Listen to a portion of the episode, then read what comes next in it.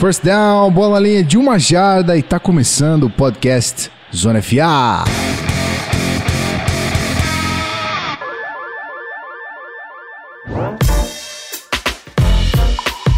Seja muito bem-vindo, meu querido ouvinte. Você, fã de futebol americano, estamos de volta hum, com umas pequenas desculpinhas aqui que temos que dar pela nossa ausência na semana passada, mas vamos compensar, vamos compensar. Estaremos aqui essa semana e semana que vem, já para deixar claro, foi por problemas de mudança, eu me mudei de cidade, então tava um caos, tava um caos. Menino Pedro e menino Rafão conseguiram gravar o episódio, mas eu não consegui editar por conta de não ter internet, não ter PC, não ter estrutura. Agora estou aqui, tranquilo, seu host Guida Lacoleta, estamos bem. Estamos sentados na cadeirinha gravando o podcast. Então, agora sim, agora vai, tudo vai voltar ao normal. Não foi, não é um hiato, não sumimos, não é nada disso. Pode ficar calmo.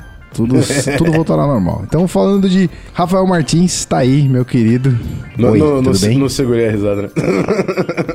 Não tem problema, pode ir. Mas enfim, um, um- um- um grande prazer estar aqui mais uma vez. É, fico feliz que o programa onde eu fui o host não foi ao ar. Fico contente. Ah, para com isso. Para estou com duplo- isso, estou rapaz. mais feliz ainda por estar na presença de um grande amigo que voltou aqui. Vou deixar você apre- apresentar para não atravessar também. Mas você é quase host, você pode apresentar se você quiser. Quer fazer o papel? Não, pode, pode tocar o barco. Hoje eu tô de ana- Ok, analista, então- analista de NFL. Ó, olha que moral. Analista do Zona FA, né? Então, que rufem os tambores. Ele que vem entrando pela porta no tapete vermelho, nosso guru, nosso entendedor master de NFL. Uma pena que ele não está produzindo mais NFL, mas continua aqui na família do Zona FA, na família do EI. Meu xará, meu querido Guilherme Beltrão, o guru, seja muito bem-vindo. Olá. Olá, amigos. É, eu tenho certeza que o cara que tá ouvindo o podcast, aliás, um abraço pra quem estiver ouvindo, foi decepcionado. Porque vocês fizeram uma, vocês fizeram um- uma introdução que eu não mereço, cara. Não é falsa modéstia mesmo. Que Pô, vocês isso, jogaram o negócio lá no Tá, ar, tá parecia de que era o Tom Brady que tava no podcast. Pô, eu sou obrigado a pedir desculpa. Peraí, peraí, peraí, peraí, eu tenho um adendo. Ah. Não é o Tom Brady, mas é o cara que viu o Tom Brady em É pessoa. Se eu posso ter alguma- né? É, se eu posso tirar onda com alguma coisa da minha vida é com isso. É lógico. Mas enfim, é um prazer estar aqui, amigos. Um prazer. Vamos falar muito de NFL. É, e é isso. Espero justificar a belíssima introdução que foi feita pra mim. Justificará. E hoje a gente vai falar mesmo, que ó, tem três rodadas pra falar, porque por culpa do- da mudança do host aqui, a gente tem acumulado três rodadas pra falar. Então, boa sorte pra nós, boa sorte pra você ouvinte que tá aí do outro lado, que vai ter que ouvir a gente por pelo menos uma hora e meia. Eu sei que você tá feliz por isso, não minta. E sem, sem enrolar, sem mais delongas, vamos pro episódio. E aí a gente volta pra falar daquilo que interessa. A gente já volta. Valeu.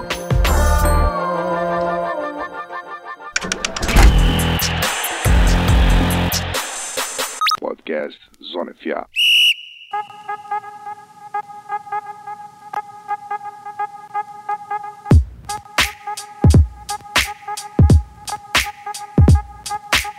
Primeiro bloco começando, Zona FA, vamos falar dos destaques. Hoje a gente não vai fazer pergunta, porque já, já foi explicado aqui, um rolê gigante, então vamos direto pro assunto. Bloco 1, destaques da semana 1, 2 e 3. Eu coloco os destaques, vocês comentam em cima disso aí, e aí o nosso ouvinte querido é, absorve esse conteúdo maravilhoso. Vamos lá, destaque. Chiefs batendo Pets e as deep balls do Alex Smith. Eu achei que foi ameaça do banco, mas vocês sabem melhor do que eu o que aconteceu. Vai lá. É, eu vou começar falando porque, assim, o o Alex Smith é um dos quarterbacks mais confiantes da, da NFL no momento, entendeu? O domínio que ele tá mostrando desse, nesse ataque de, de Kansas City e, e- e o Andy Reid é, prometendo agressividade, o Alex Smith pro- prometendo agressividade, falando que vão arriscar e todo mundo, ah, tá bom, cara, o maluco é o Mr. Checkdown, só vai na, na- naquela segurança. E, meu irmão, os caras estão mostrando, estão produzindo. É, Tyreek Hill e, e o, e o Kelsey continuam é, sendo é, gigantes na, no jogo aéreo. E tem um menino aí que chegou nesse ataque que tá dando uma bela de uma ajuda também. A gente vai falar mais pra frente dos novatos running backs, mas quem tá acompanhando a NFL já sabe que o Kareem Hunt é um dos grandes nomes, uma das grandes surpresas aí da temporada.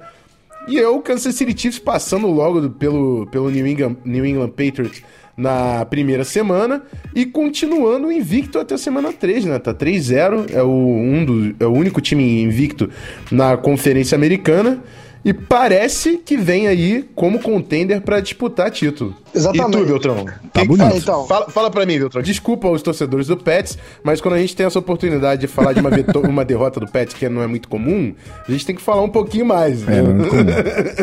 É, os torcedores do Pets que me perdoem, mas o- a vitória foi não só foi, foi surpreendente, mas foi muito merecida do Chiefs. E foi o que o Gui falou, cara. Eu acho que também eu atribuo muito à, à competitividade. Eu acho que você ter um, um, um quarterback calouro com muito potencial, principalmente com uma bola longa, um passe longo muito forte, que é uma das maiores valências do Patrick Mahomes. Eu acho que isso deve ter colocado aquele sinalzinho de alerta no Alex Smith e obrigou ele a sair da zona de conforto, que o Rafa falou também muito bem. É, ele era o Mr. Checkdown, né? Ele só bolinha lá curtinha, uma, uma quase com medo de, de, de, de ser mais agressivo. E o, o Andy Reid, como um técnico extremamente competente, aproveitou muito bem esse mudou o playbook. Tem peças para isso, tem o, o Tyreek Hill, tem o Travis Kelsey, tem o- Rafão falou do Karen Hunt que explodiu na NFL. É, então, assim, eu acho que a competitividade na, na posição fez muito bem o Alex Smith, que foi obrigado a, a meio que acordar, né? A sair da zona de conforto e buscar é, aprimorar o, o passe longo ou ser mais agressivo, mudar um pouquinho a estratégia, o estilo de jogo dele. Isso tá, deu super certo, né? O time está invicto, jogando muito bem. É, e o Alex Smith também é peça fundamental para essa situação do Chiefs no momento. Isso porque já teve baixa, né, no Chiefs, na defesa. Como é que chama Sim, o Eric Berry, o, o, o corner? Berry, que- o safety, não, o simplesmente um dos safety, melhores isso, safeties safety. da NFL. Logo na primeira semana teve uma lesão grave, naquela lesão quase que clássica na NFL, né, que é a é a ruptura do tendão de Aquiles. E tá fora da temporada. É um desfalque, assim, eu diria que, porra, um dos piores desfalques que o Chiefs podia ter na defesa. Na defesa, acho que se bobear até, se até o pior. Mas mesmo assim, o time tá mantendo uma, uma produtividade alta no setor defensivo. Por exemplo, na semana passada segurou o Los Angeles Chargers a 10 pontos, ah, conseguiu segurar o ataque do Patriots no, no primeiro, na primeira semana, no último quarto segurou o time do Patriots a zero pontos. Enfim, o Chiefs mostrando muita maturidade, muita, muita qualidade nos dois lados da bola. É, o, o Eric Berry só fez isso pra me quebrar no Fantasy, primeira coisa. Que na semana já tava sem o Kwon Alexander, sem o Jay Ajayi e sem o Odell Beckham Jr. O Eric Berry ainda me machuca. Primeira semana foi pra esquecer do Fantasy Football. Mas eu vou pedir permissão aqui pra falar, porque além do Kansas City Chiefs, o outro lado da moeda, o New England Patriots, é um assunto interessante. Porque além de ter perdido pro Kansas City Chiefs na primeira semana, ganhou do Saints 36 a 20 com aquela defesa questionável que a gente conhece do Saints. E agora nessa semana 3 foi 36 a 33 contra o Houston Texans, com Deshaun Watson. Tá, tá diferente esse Patriots aí. A gente achando que o Patriots ia chegar dominando. Não, Brandon Cooks chegou, vai ser um monstro. É, Coney Ely. Coney Ely já foi até cortado, porque não deu certo a contratação da, da linha secundária. A- acho que é um time pra gente acompanhar também que não vai ser tão, tão dominante assim como a gente pensava. Sim, sim. Não que o Brandon Cooks não, não esteja sendo um monstro, né? Que esse menino É, tá mas jogando assim, muito. até a página 2, né? Porque O ele último não tinha feito jogo ele foi nada, nada, nada, nada, nada. Até a semana 3 ele não tinha feito nada. Sim. Só que aí na última semana ele praticamente jogou pelas duas semanas que ele não tinha feito nada, né? Que ele jogou pra caramba, que acabou com o jogo. É, mas sim, todo mundo apostava, muita gente falava, inclusive, no, no 16-0 do Patriots, né? É, uns, ma- uns mais emocionados falavam nisso. E o Patriots, é o- eu acho, ainda mais o Belichick, né? Com um cara super perfeccionista, a gente já conhece muito bem. Eu acho que ele deve estar com o sinal de alerta ligado no mais alto volume, porque o Patriots quase tomou uma, derrota pro Texans em casa. E se não fosse pelo Tom Brady, né? Que é o Tom Brady, que lançou para cinco touchdowns aos 40 anos de idade, é, contra um dos melhores front sevens da NFL. Se não fosse por ele, cara, o Patriots teria perdido esse jogo. E, e, e teve momentos no jogo que o Patriots foi vaiado em campo. No, nas campanhas de three and out no último quarto, eu vi o jogo é, quase todo. No, no último período, o Patriots só conseguiu produzir ofensivamente no último, no último- na última campanha. Antes disso, foram os dois three and outs que o time saiu vaiado de campo. E o Deshaun Watson avançando com o Texans, com drives longos, enfim, o Patriots quase perdeu. Não teria sido nenhum absurdo ter perdido o jogo, teria sido uma surpresa, mas pelo que produziu em campo, o Patriots, se fosse derrotado pelo Texans, seria mérito demais do time texano. Mas é, eu acho, aí eu acho que chega um ponto que pô, vaiar o Pets, cara. é, tipo, beleza, o time não tá desenvolvendo como ano passado, mas. Caraca, ainda é um timão e ainda tá jogando muito. Eu acho que o torcedor É. tá, tá meio maluco Não, fazendo assim, a, isso, gente né? tenta, a gente sempre tem que olhar com o lado do torcedor americano. Assim, a cultura de torcida dos caras é completamente diferente. E aí entra o que o Rafão falou, né? Você tem um time base campeão do, do Super Bowl, você faz contratações pontuais. Todo mundo elogiou a off-season do Patriots.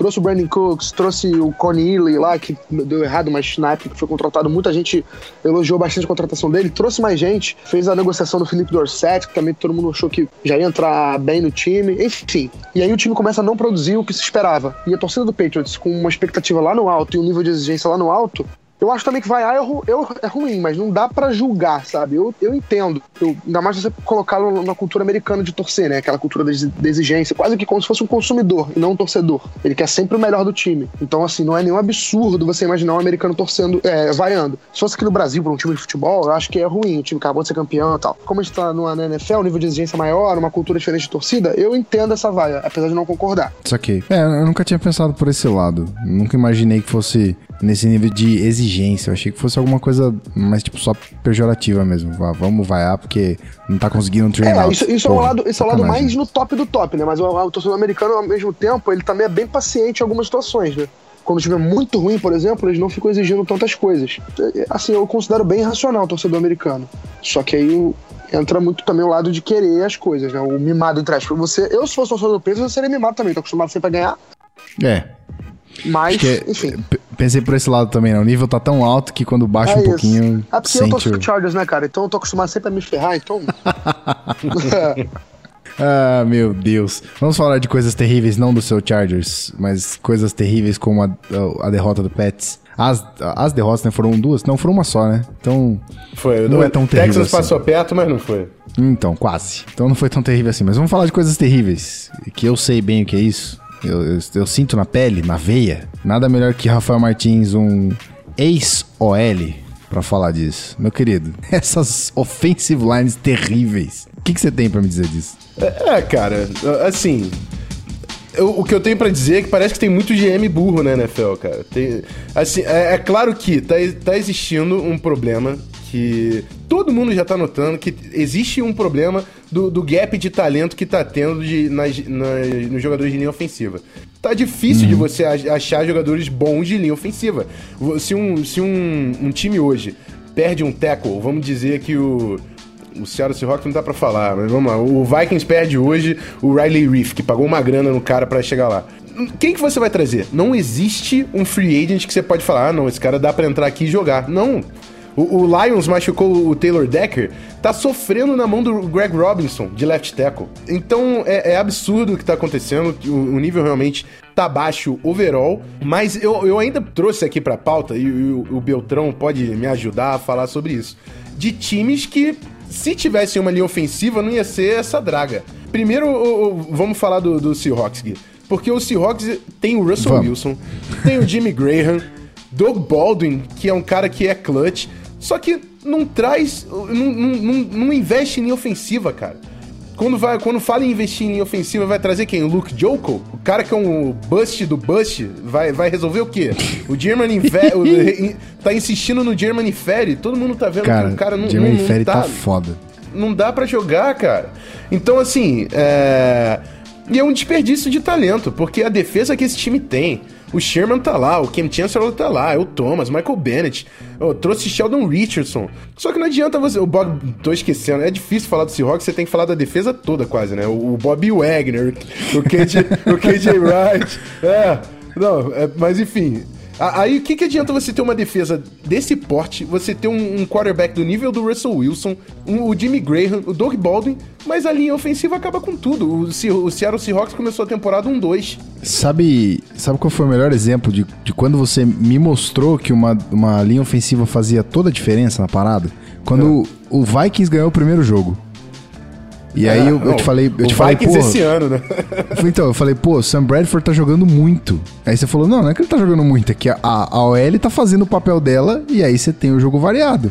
Dalvin Cook correndo maior- bem, Sam Isso. Bradford passando bem. Acabou. Não, a maior prova disso não foi nem o Sam Bradford, foi o Case Keenum na semana 3, né?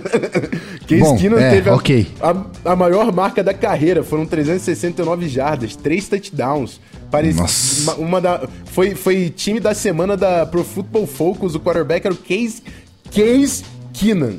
Era o Case Keenum. Mas é porque o Case Foco Keenum é absurdo. É, é porque ele é absurdo. Não. É porque a linha ofensiva tá protegendo. Eu, eu- eu falei pra todo mundo na- no grupo do Vikings lá, tem uma, uma- a primeira bola longa que ele solta no Tillen é um play action pra direita. Ano passado, o torcedor do Vikings não sabia nem o que era play action, né? Porque você corria 20 jatos por jogo, que defesa que comprava play action. Mas agora com o Dalvin Cook lá correndo 100 jardas no jogo, o cara tem que aproximar da linha de scrimmage. Aí você faz o play action, o Vikings fez um play action pra direita, foi a defesa toda pra direita, o Case Keenum deu dois passos pra esquerda e parecia que ele tava no deserto do Saara. Era um gramado enorme em volta dele, sozinho pra soltar a bola. Não tinha linha defensiva, não tinha linha defen- eh, ofensiva, não tinha nada. Era o Case Keenum pra soltar essa bola. Então, o jogo corrido, a linha ofensiva ajuda demais o quarterback. Eu- eu- Pode tocar a sirene aí, eu tenho que falar do Stephon Diggs da Nantino, né? Os caras, porra, puta que pariu, né? Pode tocar a sirene, foda-se. Can you Tá, dig tá it? Can tudo you bem. dig it? Porra, 170 jardas e dois touchdowns. Coraçãozinho pra caralho, Stephon Diggs, tu é foda. É, tu quer Tá falar, tu empolgado, quer falar, tá do- empolgado. fa- fala do Seattle Seahawks um pouco, Beltrão? Ou, ou quer que eu termine aqui a- essa draga de, de times de linha ofensiva? Não, então, eu só ia. O único ponto que eu tenho pra falar do Seahawks é. A gente tá falando do Seahawks com o Russell Wilson, que é um dos caras mais móveis da NFL. Se ele que é assim, está sofrendo o que tá sofrendo, você imagina se tivesse um quarterback tipo o Philip Rivers no, no, no Seahawks. Imagina um Tom Brady no Seahawks. Imagina um cara, tipo, nos postes que a gente tem na Nossa. NFL. Esse cara tá morto já. Ou sem joelho. Exatamente. Imagina o Peyton Manning que foi campeão. Exatamente, imagina a gravidade, pra você ter uma ideia da gravidade da situação da, da, OL da OL do, do Seahawks. Cara, quando o Russell Kung passa a se fazer muita falta, você já começa a ter um pouquinho de, de desconfiança Pois nisso, é. né? E outra parada também, quando você falou de, de um tackle fazer a diferença, a gente pode ver o exemplo do Bengals. O Bengals perdeu o Whitworth pro, pro Rams. O Rams tá com uma linha ofensiva decente por causa dele, e o Bengals tá sofrendo também. Você vê a diferença de um tackle só. Tá. E, e isso, isso influ- influencia na performance de jogadores também. A, do- a performance do George Goff, a gente vai falar disso daqui a pouco, a do George Goff melhorou bastante, e a do Todd Gurley também. Então, assim, a- hoje em dia é muita a escassez de tackle, a escassez de jogador de linha ofensiva com qualidade, e um jogador mesmo, um mesmo faz muita diferença na linha ofensiva. Tá, e aí antes da gente falar do Giants, que é o, o último time que a gente colocou aqui na draga das, das OLs. Tá faltando talento, free agents, beleza, porque tá todo mundo ali é, já rodando nos times, e aí tá faltando gente pra completar, porque você tira de uma, você tira uma peça de um time, você tem que completar em outro, e consequentemente essa peça vai faltar no outro time. E o draft não traz ninguém decente, é tipo, é, é um, é um nível muito acima pra você trabalhar um moleque que vem do college. Pra ele entrar no nível dos outros right tackle, left tackle, pra deixar o, o moleque decente pra jogar. É, Não, não é, eu não digo que é um nível muito acima, mas o que tá pegando de verdade é a diferença grotesca que tá existindo entre o, o Pro Style Offense, né, o sistema ofensivo que é praticado na NFL, e o sistema ofensivo que é praticado no college football. Você coloca um cara na spread, é, com, com- não tem tanto fullback, não tem tanto tight end. Fala pra mim, qual o melhor tight end do, da NCAA esse ano? Você consegue falar pra mim, Beltrão? Cara, tem o Fumagalli, o Troy Fumagalli de, de Wisconsin. É o único que eu tô lembrando Tá. de cabeça agora. Não, então, porque você não fala de Tyrande na NCAA, cara? Não tem Tyrande na NCAA praticamente. Porque hoje em dia é spread. São qu- quatro wide receivers no campo, três wide receivers no campo. O running back corre porque ele tem espaço pra caramba, porque o time tá soltando o braço, lançando bola. Então, os, os jogadores de linha ofensiva estão tudo jogando em pé, em two, two point stance. Não, não sai em three point stance, que é o- a, a prática de 99% dos times da NFL. E em 99% das jogadas na NFL. É, esse- esse- esse- isso aí tá exigindo que o, o jogador de linha ofensiva chegue na NFL, tenha que aprender praticamente tudo de novo, porque ele tá fazendo outra coisa lá, até conseguir jogar. Então é difícil você achar, é raro você conseguir achar um, um jogador de linha ofensiva que apareça e já tá dominando, que foi o caso do Taylor Decker no ano passado. É, o- e também tem muitos casos dos caras que chegam top 5, top 10 e não estão dando certo. O, o Andrew Smith, que jogou no Vikings ano passado, a gente fala do Greg Robinson. Greg Robinson que foi pro Lions, o cara foi top 5. Mas o que, que adianta? O cara nunca, nunca fez o que ele tá tendo que fazer.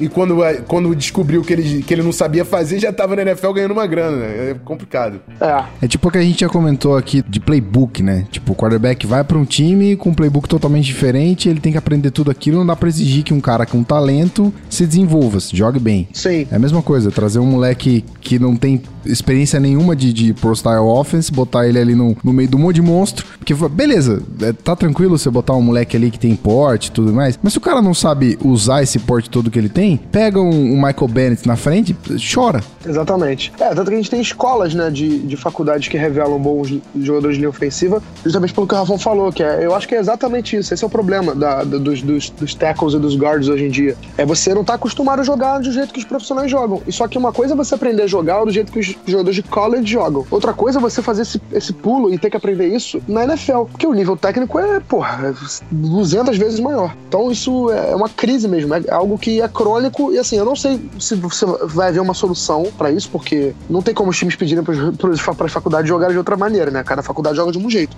Ou vai, vai acontecer de simplesmente escolherem jogadores de determinada faculdade por, por manterem uma fama, né? Por exemplo, sei lá, acho que não é mais cabeça nenhuma faculdade que joga num estilo mais pro, mas acho que USC, por exemplo, é uma faculdade que joga num estilo um pouco mais parecido com os times da NFL. Você tem que olhar a faculdade desse tipo e falar, beleza, eu quero jogadores de, que jogam nessa faculdade, porque a não ser que você, os caras fora de, os caras top de linha, né? Que vai aparecer, sempre aparecem um ou outro, não importa onde joguem.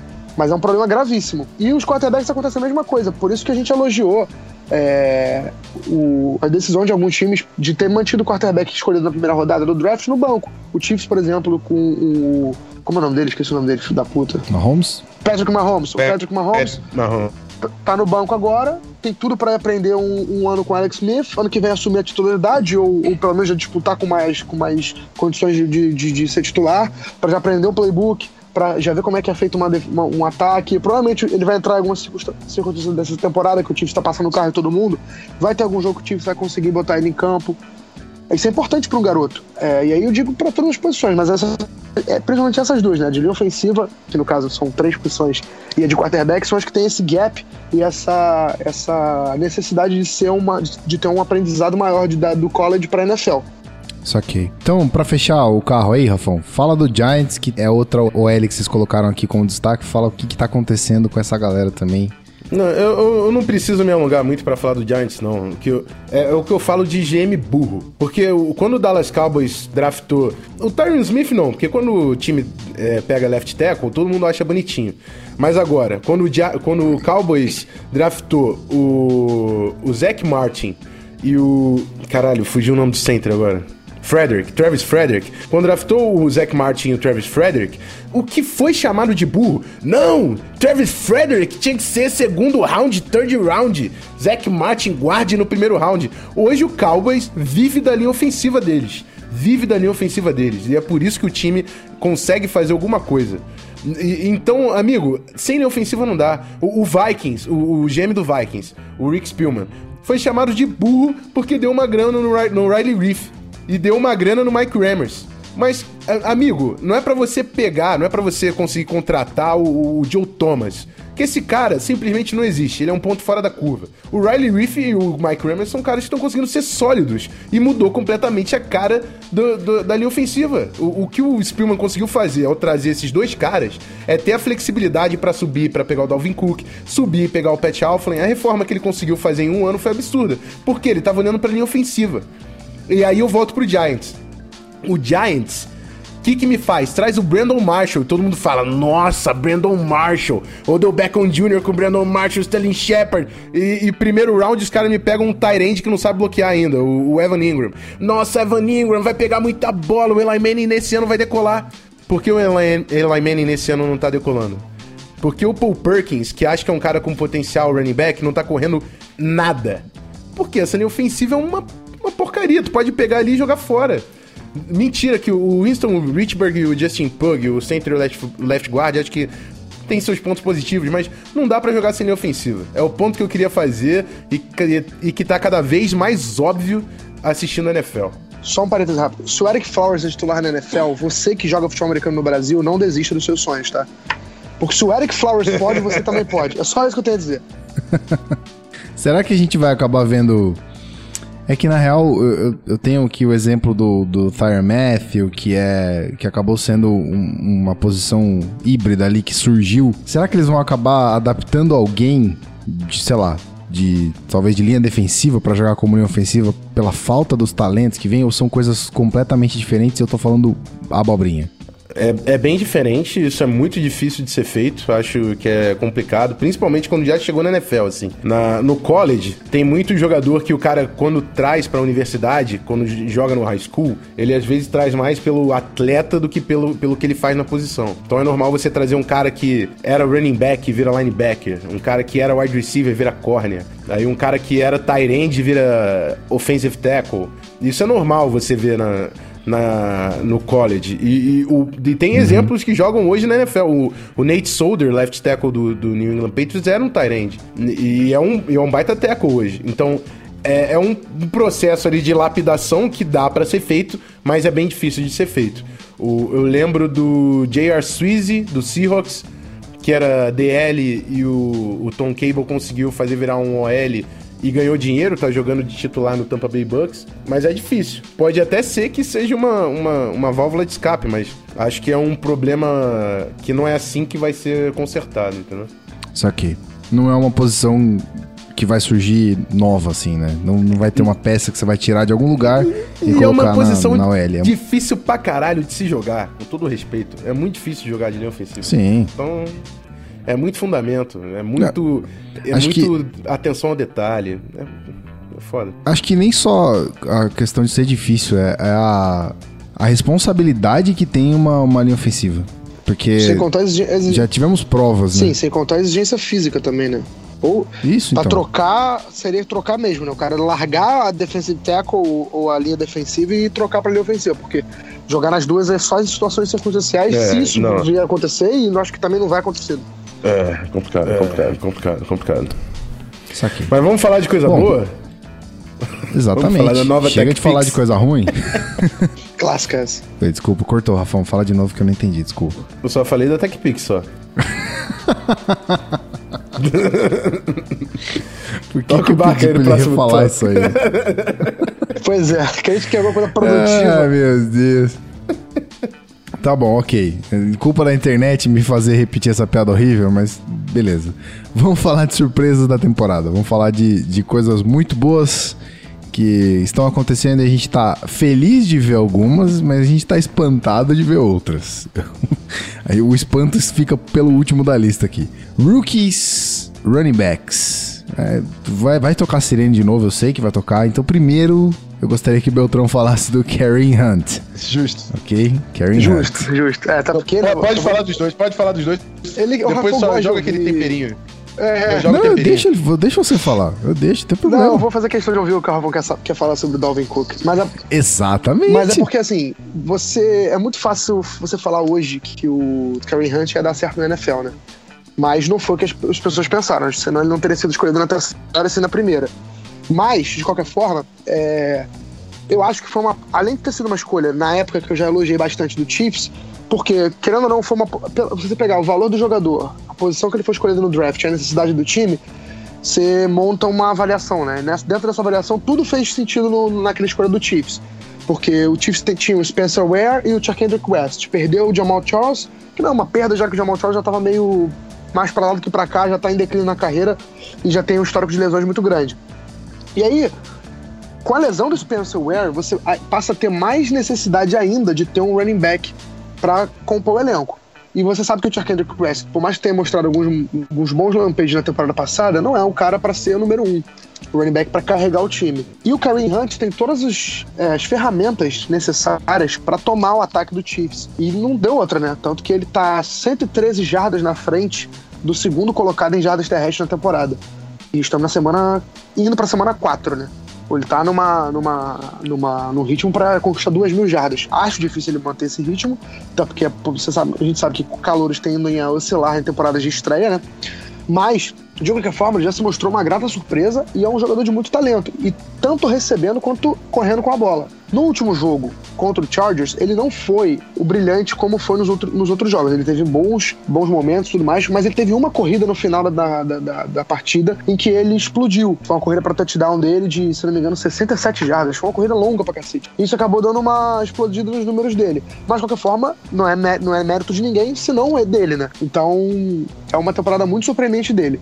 Do Dalvin Cook, eu vou deixar o Rafa falar mais dele, mas só queria pontuar o seguinte: o Dalvin Cook, na minha visão, já era uma certeza dele dar certo na NFL. Porque no college ele era um dos jogadores mais dinâmicos da, de todo o país. Ele praticamente era o ataque de Florida State na época que ele estava lá. É, ele é o líder de jardas da história da conferência que ele jogou, líder de touchdown. Não, touchdown deve ser, acho que é da faculdade, que não é pouca coisa. O Florida State é um programa bem tradicional no, no, no futebol americano universitário. Enfim, o Dalvin Cook já era um cara que tinha tudo para explodir e no Vikings está muito bem. O Vikings está usando muito bem as armas dele, é outro cara que também recebe muito bem passes e corre muito bem com a bola.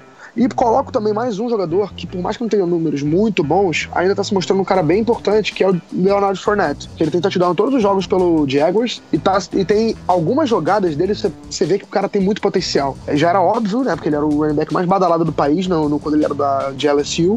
Mas assim, ele tem momentos, e eu acho que ele tende a evoluir bastante na temporada, onde ele mostra que ele tem muito, muito potencial. Então esses três eu destaco como os melhores da, da classe de calor, mas com destaque maior pro Karen Hunt mesmo. Aí o Rafão vai falar do Dalvin Cook aí, a gente toca a sirene o tempo todo. Antes de passar a bola pro Rafão rapidinho, eu só queria dizer que acho que ninguém acreditava que o Karen Hunt seria um, um talento até a segunda jogada dele, porque a primeira jogada dele foi um fumble. E aí ali todo mundo já, tipo, é verdade, lá, o moleque é pegou a bola, derrubou a bola, teve fudeu. Isso, aí eu, eu não sei, eu não sei como, eu, tipo, é, um calor, o moleque tem o quê? 21 anos, é isso? Ele, Acho que ele, ele tem 22. Ele é acho que ele tem 22. Como você imagina, tipo, eu, eu não consigo imaginar a cabeça de um moleque de 22 anos estreando pela Liga Nacional de Futebol gigante expectativa, Sim. gigante a, o tamanho da transmissão. É, todo mundo do olhando que, é o jogo sozinho da noite. Exatamente. E aí você imagina, é, primeiro jogo da temporada, Outros começa por aí. Campeões fora e você imagina, nossa senhora, é. você imagina a cabeça do moleque, a primeira bola ele dropa. Como é que ele conseguiu ir pro banco, sentar, respirar e falar: peraí, eu não sou, eu não sou isso é. aqui, eu não sou esse drop, eu não sou esse fumble, eu vou mostrar o que, que eu vim é, fazer. Tem dois, Mano. tem dois pontos nisso, né? O primeiro é muito, muita autoconfiança do garoto. Eu nem lembrava disso, bom ponto levantado. Tem uma muita autoconfiança dele, de, de, saber que ele não é isso, de não querer dar esse cartão de visita pros, pros torcedores do Chiefs. E outro mérito é do próprio Chiefs, né? Que se ele jogasse no Patriots, por exemplo, o Belichick botava ele no banco. Porque o Belichick trata assim, né? É, uma, é um método dele, não tô nem questionando isso. Mas ele trata assim, quando o jogador uhum. sofre fumble, ele vai pro banco, pelo menos um, ficar, sei lá, duas, três campanhas ofensivas no banco, depois ele volta. Mas se ele jogasse no Patriots, a gente não, seria, não veria o Karen Hunt fazer tudo que ele fez. Mas é isso, dois pontos, né? A confiança dele e a confiança do Chiefs nele. E deu certo, né? Exatamente. Então vamos lá, Rafão, tá com você. A, a, o botãozinho da sirene também tá. Você aperta a hora que você quiser e aí toca, beleza? É contigo. Tá, beleza. Vou acionar. Mas primeiro eu quero falar do Karen Hunt também. Por que, por que eu quero falar do Karen Hunt?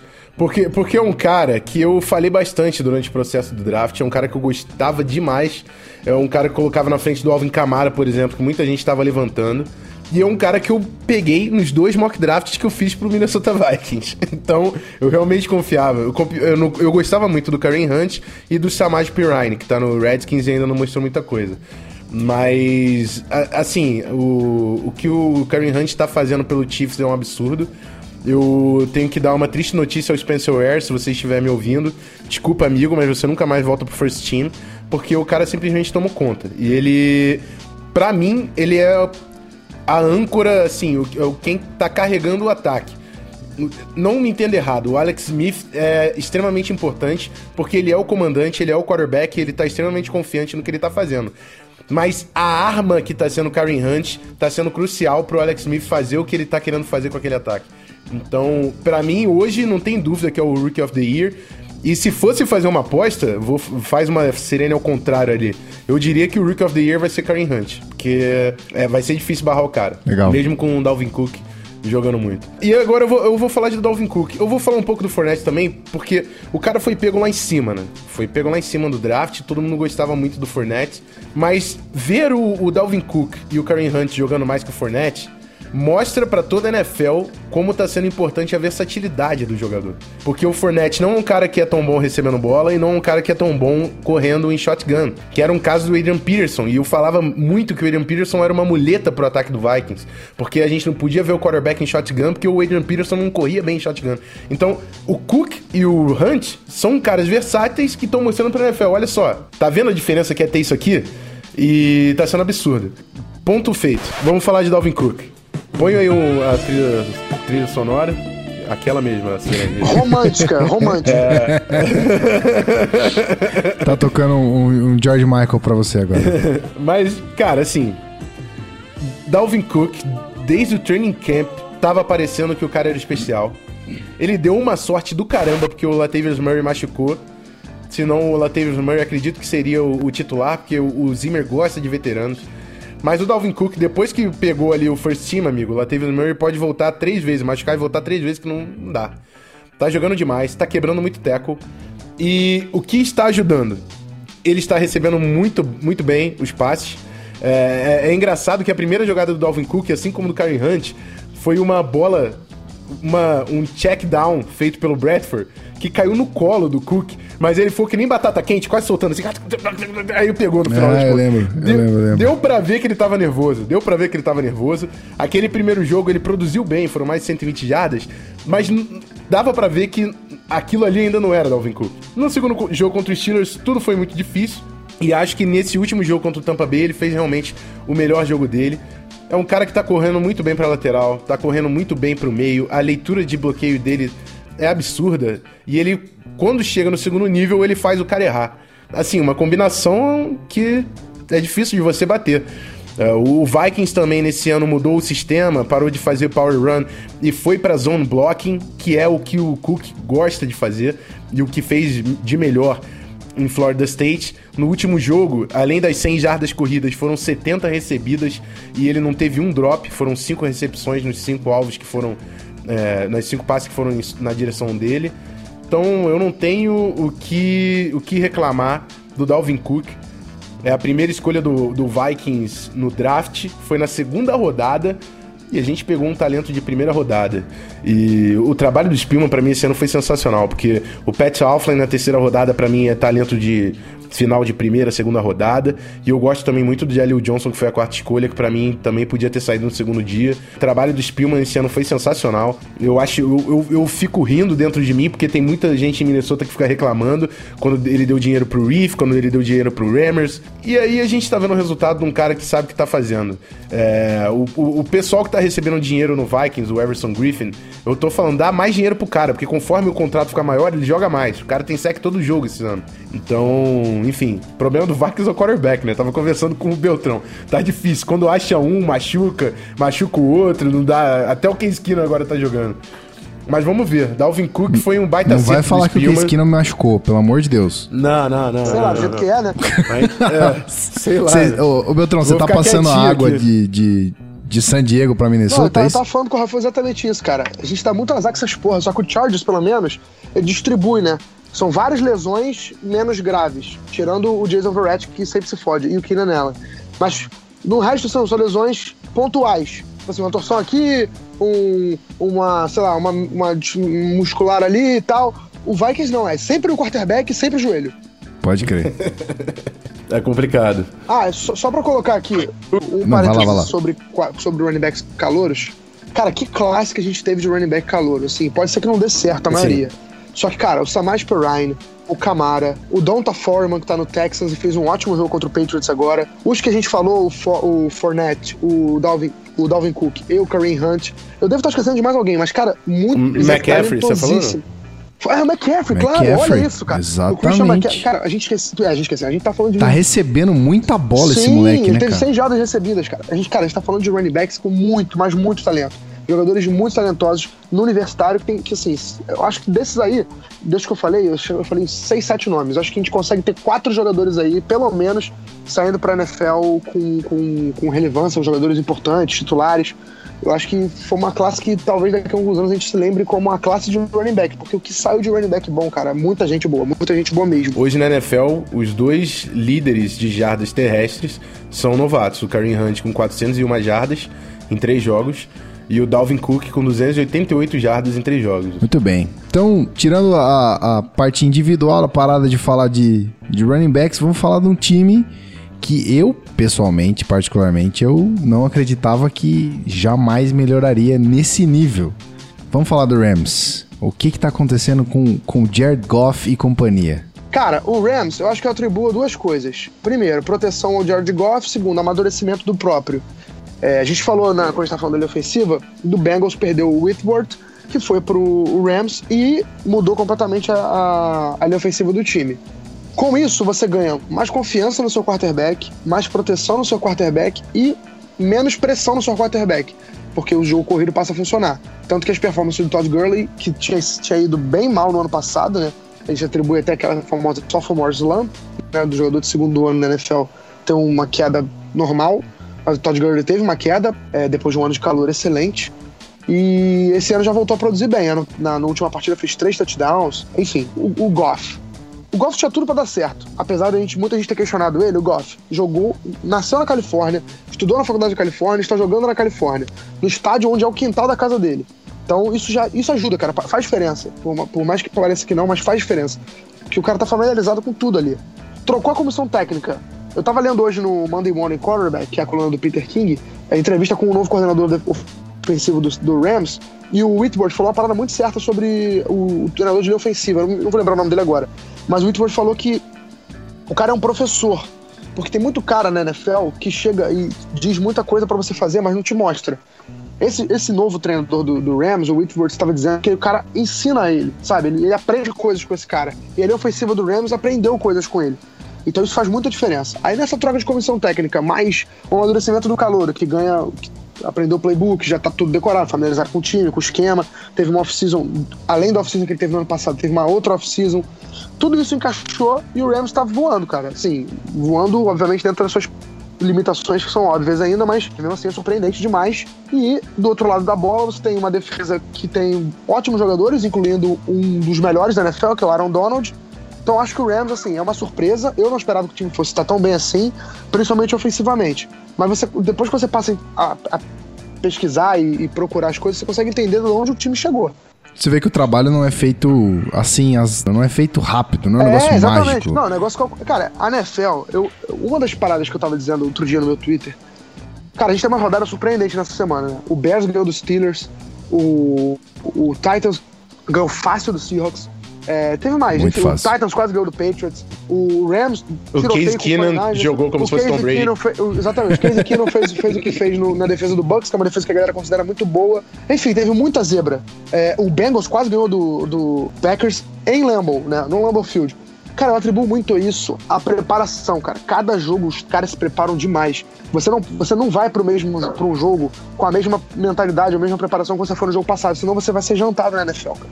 O nível é muito alto. Então, tipo assim, você tem que manter um nível de exibição muito alto. E todo mundo, os, assim, com algumas exceções e, e de pessoas que realmente são incompetentes, mas é muito difícil você ter uma comissão técnica muito ruim na NFL. Então, cara, as pessoas confiam, né? No Rams não foi diferente. Você tem, tem pessoas capacitadas lá e essas pessoas estão conseguindo melhorar um pouquinho a franquia. Então vai, vamos falar do Rams aí, meu querido. É, eu vou complementar e, e, só adicionar o que o, Beltrão falou. O técnico de linha ofensiva que ele estava se referindo era o Aaron Cromer, que foi offensive coordinator no Bears e era, linha, era técnico de linha ofensiva no Bills. Foi quem moldou o Corey Glenn, o left tackle deles, e tá e tá sendo importante para essa linha ofensiva, que mudou muito, porque o Jamon Brown e o Rob Havenstein, do lado direito, eram jogadores que podia falar que não eram ruins ali na linha, conseguiram dar um passo a mais e estão sendo sólidos no lado direito. E o Rams conseguiu trazer o Andrew Whitworth, que não tem o que falar, botar o cara ali plug and play e não se preocupa, de left tackle, e o John Sullivan, que foi quase uma década titular, sem ter titular do Minnesota Vikings. Então, consolidou a linha ofensiva. Para mim, a grande dúvida era o que o Sean McVay ia conseguir fazer como head coach é, e construindo esse ataque. Mas diz muito sobre o Sean McVay quando o Kirk Cousins também mandou para ele aquela carta falando que ele devia a ele a carreira dele. A gente tá vendo o nível que o Kirk Cousins conseguiu atingir na carreira é, sem ter tanta hype também. É claro que o Jay Gruden tem muito mérito nisso, mas o McVay chegou em, em LA e mudou a cara do ataque do, do Rams eles têm uma linha ofensiva. O Todd Gurley tá sendo muito melhor aproveitado, também tá recebendo passe, que é uma coisa que ele tinha parado de fazer um pouco no ano passado. E acabou aquela brincadeira, porque às vezes o, o Rams você via, aí você pensava, não, tem que me preocupar em fechar o Todd Gurley e tomar cu cuidado com o Tevon Austin, porque pode sair um reverso aí que a gente toma uma big play no lateral. Esse era o Rams. Não tinha mais nada além disso no ataque do Rams. E hoje o, o Rams está se redescobrindo. O Jared, o Jared Goff está jogando demais. O, o Sammy Watkins e o, e o, Robert Woods vieram de uma partida absurda no, no último, na última semana. A, a, a, grande dúvida que eu tô aqui é porque eu tô vendo essa defesa, que eu vejo bons nomes. Eu vejo o, Mark Barron e o Alec Ogletree, que são linebackers muito rápidos. É, Aaron Donald e, e Robert Quinn, que são jogadores de linha defensiva absurdos. E o Wade Phillips, que foi coordenador do ano com o Broncos campeão. Mas essa defesa tá deixando a desejar, tá deixando bastante a desejar. Então eu acho que é, é esse o grupo que tem que dar o passo pro Rams começar a, a sonhar em ser contender. Mas e do jeito que a divisão do Rams tá se desenhando ali, eu não duvido de nada que, sei lá, hum, vai que rola um playoff aí, né? Eu também não. não. Sei. tá uma bagunça aquele negócio, né? Tá louco. Não, aquilo ali, é, não, não dá para saber nada ali. Essa divisão voltou a ser bagunça. Parece escola que foi de samba, bagunça rapaz. durante um tempo. É. Cara, eu, o que eu mais sinto falta no Rams hoje, no ataque, né, obviamente, é de um go-to guy pro, pro Jared Goff. Tá faltando esse cara, né? É, o Rams. Cooper Cup? E então, aí? é, exatamente. Eu até peguei no meu fantasy, tá? Mas não é um cara, pelo não é menos é ainda, ainda né, não é. Pode ser que, sei lá, é, vai que é. ele aparece bem. Mas... Pode ser o Sammy Watkins, né? Mas o cara precisa. É, exatamente. O, o Sammy Watkins é o... Exatamente. Só, eu, eu, eu, só não citei o Sammy Watkins porque eu, eu ainda acho que o Sammy Watkins é uma grande bomba relógio. Infelizmente, porque ele é um cara muito talentoso. Mas vamos ver, por enquanto ele tá sendo. Só que, sei lá, se ele se machucar ou se ele cair de produção, porque tem esse problema todo acho que ainda falta um cara mais, mais que semiótico, sabe? Um cara mais reliable, né? O mais confiável que ele. Uhum. Sim, sim. É, então, vamos falar de números. Eu queria só citar números aqui. 20 a 0. Depois, 24 a 10. E depois, meus amigos, 44 a 7. Ou seja, os dois primeiros resultados são vitórias do Ravens. E o último resultado é uma vitória absurda do Jaguars. Por que, que eu falei das vitórias do Ravens? Como é que um time consegue ganhar dois jogos, um de zero inclusive, e perder pro Jaguars por 44 a 7 em Londres? Me explica esse destaque do Jaguars. O, o London Jaguars é o melhor time da NFL, cara. O Jaguars deveria se mudar London logo pra... Jaguars. Não, é absurdo. Os caras vão pra Inglaterra e se transformam, Ótimo. não sei. Exatamente. É, o, é a água da Inglaterra. Deve ser. Faz bem a Blake Portals. É, mas assim, o, o Jaguars tá realmente conseguindo ser sólido. O, o Ravens foi uma pena, mas a, as duas primeiras semanas a defesa do Ravens estava sendo muito legal de se ver. E acho que é um time promissor. Eu acho que o Joe Flacco tá começando a mostrar pra NFL que tá difícil ali de se sustentar como quarterback titular. Também tá faltando. É, a linha ofensiva é bem mediana e o jogo terrestre. Outra bagunça aquele backfield. Mas a é, defesa tava carregando. Só Rafão rápido. A linha ofensiva mediana ainda perdeu o Marshall Yanda, né? Que é, é. Hall da Fama da NFL. Aí um, um cara Marshall Yanda, faz muita diferença. Depois desse jogo contra o Jaguars, eu, eu, eu coloquei no Twitter, eu falei, agora eu posso cravar para vocês que o Marshall Yanda é o melhor jogador nesse ataque do Ravens com uma certa folga, assim. É absurdo a diferença que ele faz no ataque, é absurdo a diferença. Mas enfim, o, o Jaguars tá tentando rodar com o Leonard Fournette, tá tentando fazer ele, o, o Belcal, a âncora, e abrindo espaço com o Blake Bortles a partir disso. Mas é, eu acho que o Blake Bortles tá realmente melhor nessa temporada. Uh, uma pena a gente não ver o Allen Robinson junto nesse momento com o Jacksonville Jaguars, ele vai perder a temporada, mas o Marquis Lee tá começando a aparecer. Mas, ah, para mim, o, o, grande destaque do Jaguars desse ano é a defesa. O Yannick Ngakwe, o, o, o Dante Fowler Jr., o, o Kalai Campbell, que parece que tá com 22 anos. O Kalai Campbell tá jogando no final da carreira é uma, uma, uma enormidade. É uma enormidade. It's all about the you, que eu ainda lembro. Kalai Campbell eterno. é, o Telvin Smith é um baita linebacker, o Jalen Ramsey é playmaker e o AJ Bowie já mostrou também que é um cara que vai ser importante. É, a defesa realmente está muito sólida. É, e isso é um ponto positivo pro Jaguars. Mas eu acho que esses times. Ah! Tenho que falar de linha ofensiva aqui também, porque o que eu ouvi falar que Cam Robinson só podia ser right tackle, agora tá todo mundo engolindo, porque o Cam Robinson é left tackle do Jaguars e, e tá jogando bem. Então. Engulam, todos vocês. Chupa, zoando, sociedade. zoando, tô zoando. Até parece, até parece. Mas enfim, é, fico feliz, porque eu realmente achava que o Cam Robinson conseguiria, conseguiria ser um left tackle da NFL e pelo início acredito que vai conseguir ser um, um bom titular. É um time interessante, mas ainda acho que enquanto tiver o Blake Bortles ali, não dá pra sonhar muito não. Pois é. Aí, antes de passar a bola pro Beltrão, eu só queria é, levantar um, um, um ponto aqui. Será que foi a maldição Blake Bortoniana que fez o nosso querido Allen Robinson machucar? Porque foi ele que falou mal do, do passe que ele tava dando no treino. Olha aí. Porra, mas aí, cara, do jeito que o Blake Bortles é um. Assim, desculpa até eu falar dessa forma, mas do jeito que o Blake Bortles é meio fracassado, eu acho que se ele fizesse uma macumba, ela seria interceptada. Então eu acho que não, não foi por ele, não. Eu acho que o Mas Blake e se ele fez a macumba de, de garbage time? Olha aí. É, pode ser, exatamente. Cara, eu acho Ó. que o Blake Bortles ainda é uma âncora no ataque do Jaguars. Eu acho que o Jaguars pode ter sucesso essa temporada. Sucesso que eu digo assim, sem ser desrespeitoso com, com o Jaguars, é, mas é um 8-8 já, é uma, seria uma temporada fantástica pro Jaguars. Porque, é Oh. um, ti- porque é um time em rebuilding, né? É, ainda tá se reconstruindo e o Rafão citou muito bem a defesa. E a defesa do Jaguars hoje é uma das melhores defesas da liga. Hoje. Se você, se você pegar que tem jogadores jovens, Rafão esqueceu de falar ainda do Malik Jackson, que é um cara que ano passado jogou muito bem, esse ano não começou tão bem assim, mas é um cara importante ainda. O, o Kalai Campbell, só pra colocar um número aqui, o Kalai Campbell tem 4 sacks e meio na temporada, nós estamos na semana 3. Então, e o Kalai Campbell Ou tem seja- 30, e ele tem 32 anos. Então, assim, é impressionante a produtividade dele pra um cara da idade dele e, um, e até pra um cara que. Até pra um cara, de, como o Rafa falou, com 22 anos também seriam números absurdos dele. É, e você colocando tudo isso, eu, quando você falou pro Jaguars, pra falar da derrota do Ravens, o Jaguars já não é mais tão ruim assim.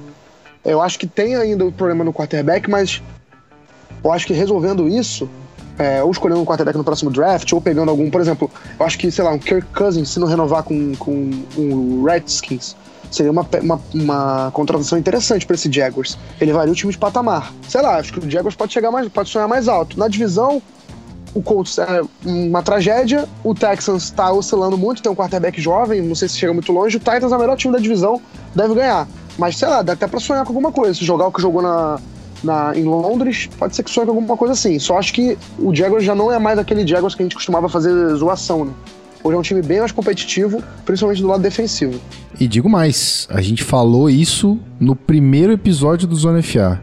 Tava, Beltrão tava aqui, eu acho que o, o Vitor também tava, a gente falou isso exatamente essas palavras. Depois do draft do Jaguars daquele ano, Jaguars des- ele deixaria de ser a piada de todo mundo, que chamou muita gente boa e realmente tá parando no nosso querido quarterback. Então, não é mais piada. Quem continua É. sendo a piada aqui é o Browns, que vai deixar de ser piada já já. Também, Eu também. acredito, tenho Sim, fé. também, tenho fé nisso. Mas é isso, cara. Por enquanto, o Blake Bortles acho que vai ter alguma hora que vai aparecer, vai ficar mais evidente que o Blake Bortles é, entre aspas, um problema pro, pro Jaguars. Vai ter uma hora que isso vai ficar mais evidente. Por enquanto, ainda não. Mas nesse ano, ele pode ser um cara ainda útil ao time. Acho que dá, dá, dá pra ser sim. Uhum. É, vamos falar de posições favoritas. Antes da gente terminar esse bloco aqui, pra encerrar, vamos falar de posições favoritas. Qual é a sua posição favorita, Rafão, na NFL hoje? Que, que complicado, cara. Não sei, eu gosto de, de muita coisa. Não, não, eu sei, mas assim, é uma posição que você gosta de ver jogar. Ah, Você porra, observa, a primeira coisa que você observa no- na jogada, pra onde, pra onde você direciona os seus olhos? That O-line, that beef. Juicy. Ok, ok. O-line. Beltrão, Pra onde você direciona os seus olhinhos quando começa uma jogada na NFL, quando faz a formação ali? Cara, é uma excelente pergunta. E eu, eu tendo a olhar pra, pra disputa entre corner e wide, cara. Eu acho muito foda. Eu acho muito foda porque envolve trash talking o tempo. Tudo, todas as posições envolvem trash talking, mas eu acho que essa do, do corner com wide. É. Eu acho que é a mais girada. Tipo assim, é a, é a mais assim, eu sou melhor que você, eu vou mostrar isso e tal. E eu acho, eu sempre eu direciono meu olhar também. Muito bom. Eu sou um cara fã de running backs, então eu estou é, extasiado com essa classe, principalmente porque eu assisti o primeiro jogo e vi Karen Hunt brilhando, então estou extasiado vendo essa classe de running backs calor jogar. Mas eu sei que talvez 60, 70% das pessoas que acompanham a NFL, e não é à toa, eu acho que ainda é o, o queridinho da América, ainda é o quarterback. Então a gente vai falar de rookies quarterbacks. Que aí tem nomes interessantíssimos de gente que eu tô vendo jogar e tô gostando e eu, preciso assistir mais jogo do Watson para ver como é que esse menino tá desenvolvendo. Mas vamos falar de Deshaun Kaiser. Rafão. Uh, Deshaun Kaiser é um cara que o Pedro falou demais né, durante uh, o, o, processo aí de, de, draft, né? Antes do draft, porque ele falava que era o quarterback no topo do board dele. E, e, e, chegou mostrando o que veio no, no, Cleveland Browns. É, o Browns teve o Corey Kessler, que também foi novato no ano passado, que estava jogando bem, mas tinha um braço muito fraco, apesar de ser um cara que parecia que sabia o que estava fazendo. E o Kaiser tem um braço absurdo. É, tá sendo um dos caras que tá mais tentando bola longa no, no início do, do ano. E, e tem também a escapability, né? Tem aquela habilidade de, de, de fugir da pressão, de, de correr com a bola quando necessário, já marcou touchdowns correndo com a bola. E, e ele tem aquele quê de liderança naquele time. Parece que é um cara confiante em si mesmo. E eu acho que isso é uma coisa que o Browns precisa demais para acreditar em si mesmo. É, a linha ajuda bastante, a OL do, do Browns é boa. É, o jogo corrido ainda não apareceu, mas o, o, que, dá, o que dá pena de ver são, é o, são os wide receivers, né? Porque o. Esqueci o nome do first rounder que já machucou de novo deles, cara, o wide receiver. Corey Coleman. O Corey Coleman tá toda hora machucando. O Kenny Britt que chegou. Caraca, que maluco preguiçoso, cara. Dá, dá raiva de ver o cara. Aí o Browns ativa preguiçoso. o. Não, ele é, preguiçoso. ele é preguiçoso. Isso é o que ele. Ele não. não... Cara, nunca, parece que desiste no meio isso. da rota. Não, é absurdo. Assiste ele que tu vai entender. o, o, o, Browns ativou o Rashard Higgins, Hollywood Higgins é o, é o, apelido dele, do Practice Squad, e o cara foi líder de recepções no último jogo. Então, Aí. tem muita coisa a melhorar. Tem co muita coisa a melhorar. Mas eu acho que o, o Deshaun Kaiser é um quarterback a ser trabalhado. O David Njoku is all about the you. Já tem back-to-back -back games com touchdown. É, um, um tight com, com upside aí para ser explorado. Mas vamos ver, né? E a, defe a defesa, assim, o Miles Garrett machucou. A gente tem que ver o que, que vai ser essa defesa, porque para mim o Miles Garrett entrando é o melhor jogador da defesa. E isso vai mudar muita coisa ali no Browns. Mas vamos ver. Tem, é um time que continua no seu rebuild e o Deshaun Kaiser tá entrando e mostrando que sabe o que faz. Tem, é claro, problemas de novato, controlar interceptações e tudo mais, enfim. Mas é um cara que tá sendo interessante assistir. O Browns tá sendo um time interessante de assistir e grande parte disso é, passa pelo Deshaun Kaiser. Eu vejo, eu vejo essa confiança dele também. Eu só, eu só acho que falta a malemolência ali de lidar com a pressão no pocket. Mas do resto, eu vejo essa liderança nesse moleque. E aí, Beltrão, vamos falar de Deshaun Kaiser também, vai? Então, eu acho que o Rafael falou muito o que eu ia falar sobre o Kaiser. Eu acho que só que eu complementaria com. Você tem uma hora pra ele errar é agora. Essa temporada o Browns não tem inspiração nenhuma. É... Não, não, não planeja se classificar para playoff, muito menos disputar título.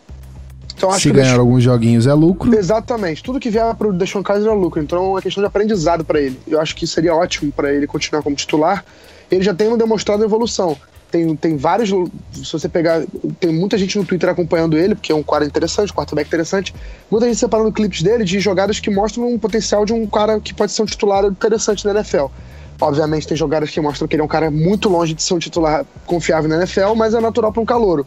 É, mas há potencial e eu acho que ele tem tudo para melhorar nisso. É, só querendo colocar aqui um ponto, o, o go-to guy do Brown seria o Josh Gordon, né? Se ele não tivesse tanto problema com, com justiça, com a NFL, com, com droga e tudo mais. E aí com Mas isso o seria Browns tem- mesmo? Seria. Pô, pelo menos ele, a temporada que ele fez antes de ser suspenso, ele foi um dos melhores jogadores da NFL. É uma Saquei. máquina de fazer touchdown, um jogador muito, muito bom. Só que assim, é muito difícil pra ele ter mantido a cabeça no lugar e assim, entrando num assunto que nem deveria ter entrado, a NFL foi um pouco dura demais com ele e, e leviana com alguns outros jogadores que passaram por situações até mais graves. Mas enfim, não é assunto pra agora.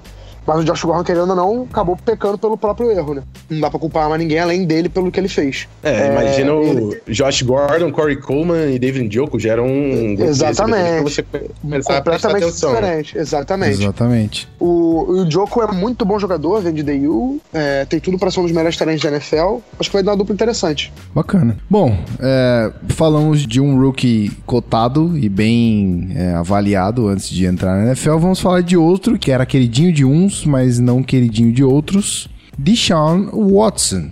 E aí? Cara, eu peço permissão pra começar a falar dele, porque eu sou apaixonado por ele. Pode, pode começar. Eu cara, eu sou apaixonado eu, por eu, esse queria, eu, eu também gosto dele, mas o Pete odeia ele. Eu queria muito esse conflito. Exatamente, cara. Exatamente. Eu, eu não, eu não acho que o Pete odeia ele. Eu acho É, que o Pete exatamente. tem, eu tem acho que o, o Pedro, o Pedro é o desconfiança, seguinte, cara. vai. Eu acho que o Pedro é o seguinte, o Pedro não tá avaliando um, uma característica que o Deshaun Watson tem pra caralho, com todo respeito pelo palavrão, que é o coração, cara. O estilo vencedor. Cara, o Deshaun Watson, ele transformou Clemson junto com, porra, todo mundo lá, outros jogadores, com o Dabo Sweeney, enfim, mas o, o Deshaun Watson transformou Clemson num programa vencedor que ganhou de Alabama na final do college com uma atuação absurda dele. Então ele tem no DNA de campeão. O Deshaun Watson quase ganhou do Patriots fora de casa. Ele ser o primeiro quarterback calor da história a ganhar do Tom Brady dentro de casa. Ele ia ser um feito e tanto. E não ganhou, não foi nem por culpa dele, foi porque a defesa não conseguiu segurar o, o Patriots nos últimos- no último minuto. Enfim, eu acho que o Deshaun Watson tem muito a melhorar. Tenho, acho, não tenho certeza disso. Tem muitos lances, muitos lançamentos que ele faz, que ele escolhe, toma decisões muito rápidas e às vezes escolhe o jo- o jogador errado para passar a bola. Ainda tem uns, uns problemas de, de, de, de mira, né? De, de passe sem muita precisão. Mas eu ainda acho que o Deshaun Watson é o quarterback do futuro do Texans. Pode ser um jogador ainda muito cru, pode não dar em nada na NFL, pode ser um, um jogador mediano, pode ficar ali no, no nível do Andy Dalton, um cara que não vai muito longe, mas eu ainda, ainda vejo potencial no, no Deshaun Watson para se tornar um cara top de linha, principalmente pelo que ele tem no DNA dele de vencedor, de ser campeão, de ser um líder natural, de buscar sempre. Cara, eu sou muito fã dele. Enfim, desde a época do, de Clemson, todos os anos que ele jogou em Clemson, torcia muito para ele. Na NFL tá, teve um começo bem, bem animador.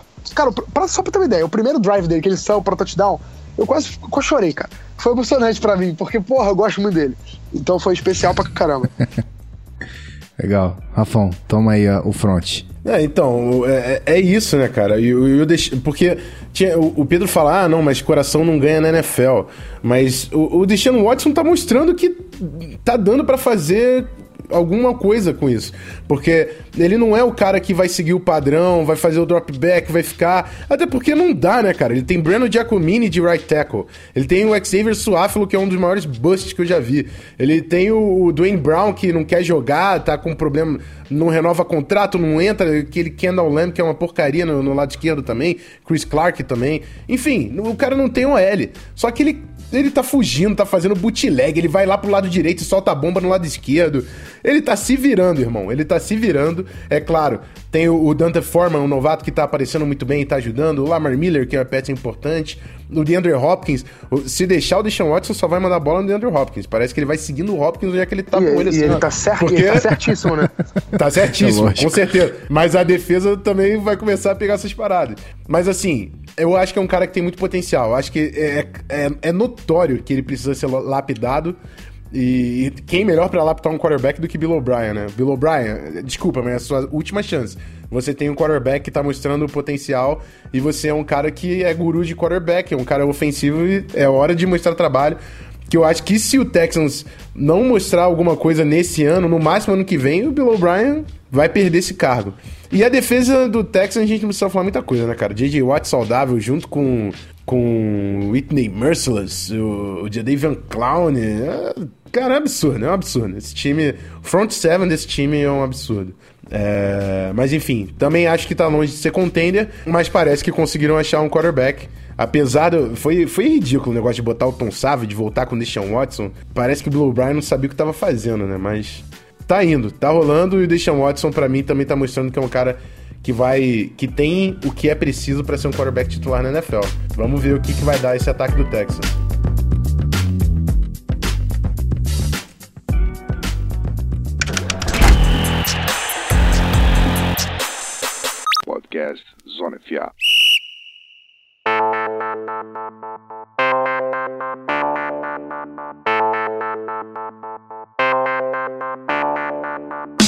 Muito bem, querido ouvinte, você que já deve estar aí escutando esse podcast há mais de uma hora, sem problemas, a gente vai falar de um assunto curto agora, mas é de interesse comum.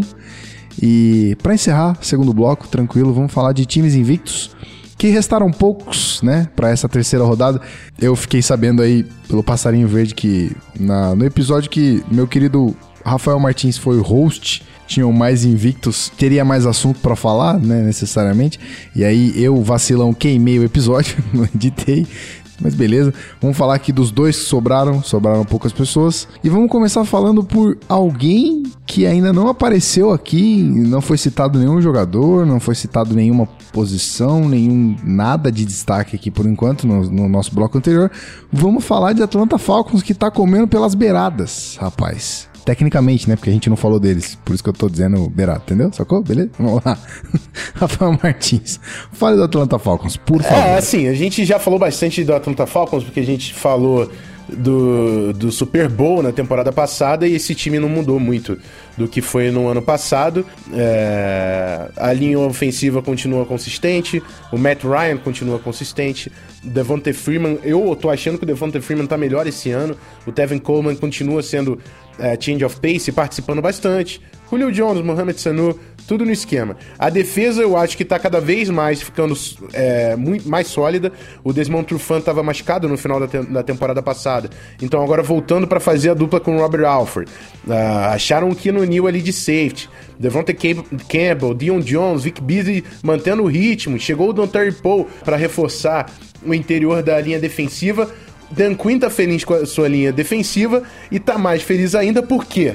Porque o Atlanta Falcons perdeu o gênio do Kyle Shanahan e conseguiu achar o Steve Sarkisian, que estava há muito tempo é, no, no, treinando college football, e com, tá conseguindo tocar o barco, entendeu? Ele tá, tá fazendo o seguinte: ele pegou aquele, aquele carro que já estava andando, ele suavemente deixou o Kyle Shanahan mudar para o banco do carona, entrou ali, ficou no volante e manteve a direção. É isso que ele tá fazendo. Ele não, met... ele não moveu é, ilhas de lugar para fazer esse ataque funcionar. O ataque já estava funcionando. Um time que tá ganhando não se mexe. E o Steve Sarkisian foi muito inteligente em entender isso. Ele tá mantendo a fórmula do ataque do Falcons. Tenho certeza que ele assistiu muito tape dos Falcons para entender o que, que eles estavam fazendo como conceito, como estratégia, e tá mantendo ali, tentando não mexer para não estragar. E tá funcionando até agora, o Falcons tá, continua tendo um ataque dominante e a defesa parece que tá com a setinha para cima, tá crescendo. E, e vai ser difícil de bater os caras. Cara, eu acho que foi o que o Ramon falou. O, a base do time campeão do Super Bowl. No, campeão aí. Eu terminei de ver o Super Bowl no, no, no intervalo aí, foi isso. A base do time vice-campeão do Super Bowl. do time vice-campeão do Super Bowl foi mantida e contrataram jogadores como o Don Troy Poe, que é um cara excelente para conter principalmente jogo corrido. É, deu uma melhorada no Falcons. E o Falcons teve uma tabela, principalmente no último jogo contra o Lions, um pouco ingrata, né? Porque o Lions é um time bem interessante, jogar lá fora é difícil, lá no, no Ford Field. Então, é isso. O, o, Mike, o Kyle Shanahan já tinha deixado um legado no ataque do, do, Falcons, tanto que o Matt Ryan teve a melhor temporada da carreira, foi MVP. E eu volto a dizer, o MVP mais respeitado da história da NFL, porque muita gente ainda não, não dá o valor necessário pro Matt Ryan. Mas, é. enfim, é, ele ainda é um quarterback de elite, um dos melhores da liga, tá mantendo esse, essa, essa produção. Tem, o, o ataque do Falcons tem muitas opções, cara, e tem opções de variados estilos, né? Tem um cara forte físico como o Julio Jones, que também é muito veloz, mas é mais um cara fortão e tal, para receber os passos mais difíceis. Tem o Mohamed Sanu, que também tem um pouco do Julio Jones, mas é um pouquinho mais baixo e tudo mais. E tem o Taylor Gabriel, que é um cara para mudar completamente essa, esse cara, a cara desse ataque, é um cara de velocidade. Inclusive fez um touchdown contra o Lions, onde ele recebe um passe, uma screen e dispara pra, pra, end zone. Enfim, o Devonta Freeman, eu concordo plenamente com o Rafão, acho que tô achando ele melhor esse ano. É, ainda mais maduro, um cara. Ele é muito bom. Enfim, acho que o Falcons é um dos times que não me surpreende em nada estar invicto na temporada até agora. Até porque é um time que manteve a base de um time que chegou ao Super Bowl. Os, todos esses citados pelo Rafão, todos não, mas alguns nomes dessa defesa citados pelo Rafão são caras jovens, tem, só tem a evoluir. É, o Keanu Neal tá no segundo ano, enfim. Acho que é isso. O Falcons tá, tá invicto, me surpreende em nada. E acho que dá. Eu não sei a tabela do Falcons de cabeça, mas tirando alguns confrontos divisionais e alguns confrontos dentro da NFC, eu acho o Falcons candidato ao, ao time que ficar mais tempo invicto. Acho mais forte, acho mais fácil do que o Chiefs. Porque a tabela do Chiefs é muito mais difícil. Pode crer. Bom, é, meu Fantasy agradece muito com o, o Davante Freeman correndo para caramba. Então, já que Beltrão puxou Kansas City Chiefs e a sua tabela muito mais difícil, já, já emenda aí, Beltrão. Fala aí do Kansas City, o último invicto dessa temporada de 2017 da NFL. É, o Kansas City Chiefs é outro time que não me surpreende estar invicto, mas me surpreende a forma que construiu essa invencibilidade. Assim, na verdade, me, desculpa, me surpreende um pouco porque você olhar que ele ganhou do Patriots fora de casa na abertura da temporada, é surpreendente. Mas se, for, se tem um time na UFC pra ganhar do Patriots, é o Kansas City Chiefs e o Denver Broncos. Porque o Broncos tem aquela freguesia do Patriots natural, enfim. Mas o Chiefs é um time que tem muitas opções no ataque. Ainda ganhou o Kareem Hunt, né? Que, que tá sendo essa surpresa toda que a gente já cansou de falar dele. Mas mesmo se não tivesse o Kareem Hunt, se fosse o Spencer Ware, por mais que o Kareem Hunt tenha mostrado ser um cara mais versátil que o, o, o Spencer Ware, acho que ainda seria um time competitivo no mesmo nível com o Spencer Ware. É, tem o Travis Kelce, que é um dos melhores talentos da liga. Tem o Tyreek Hill, que é um cara que tem, porra, um, é elétrico. É tipo, playmaker nato, com a bola tá nas mãos dele, tudo pode acontecer. Ainda é um retornador.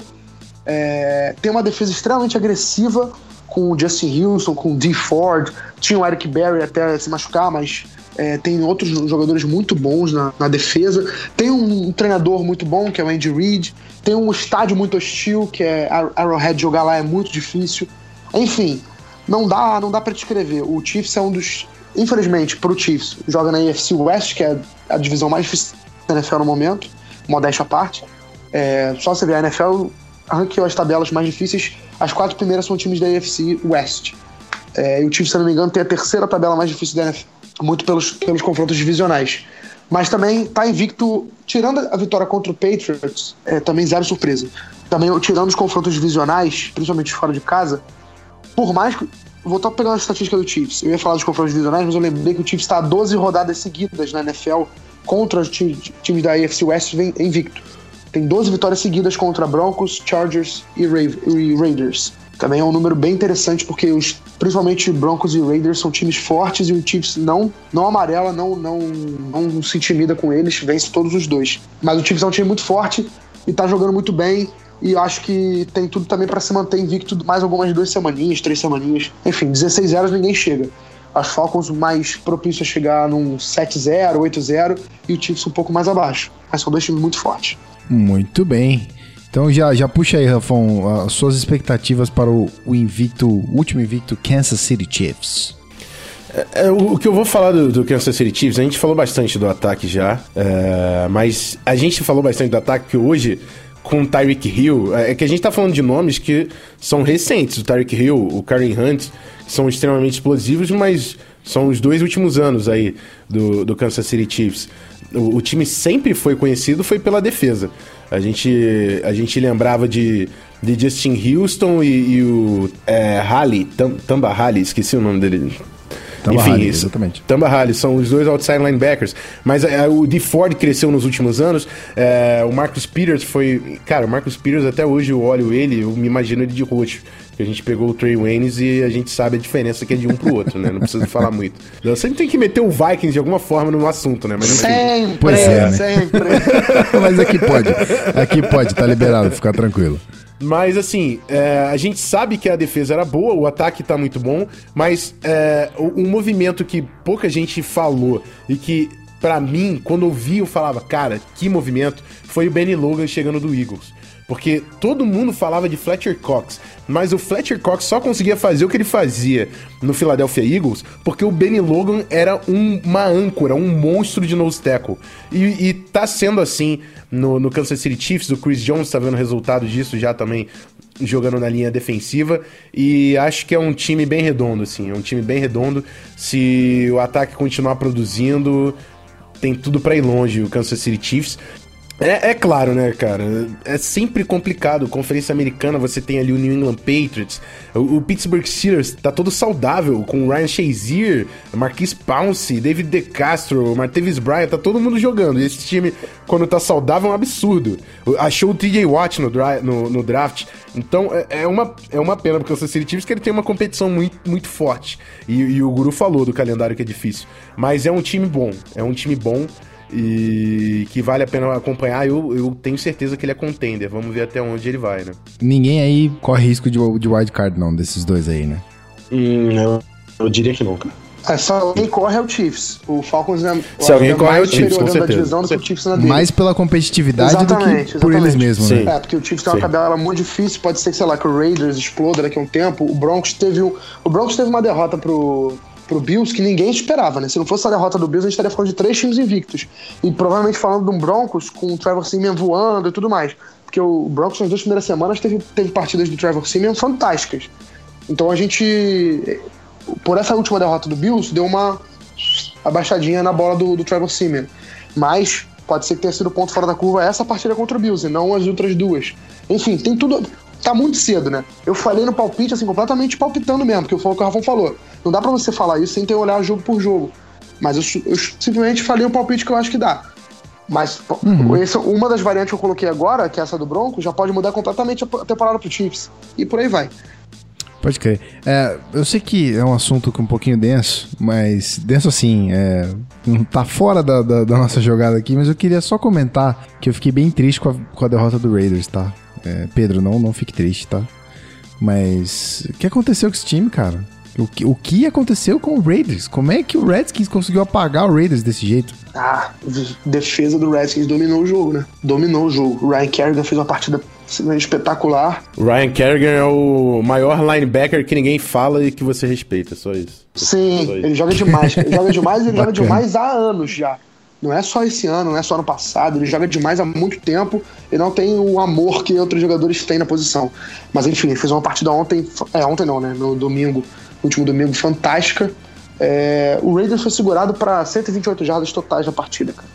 Isso é inacreditável. Absurdo, você, é inacreditável se você pegar ainda o que o Raiders estava produzindo ofensivamente.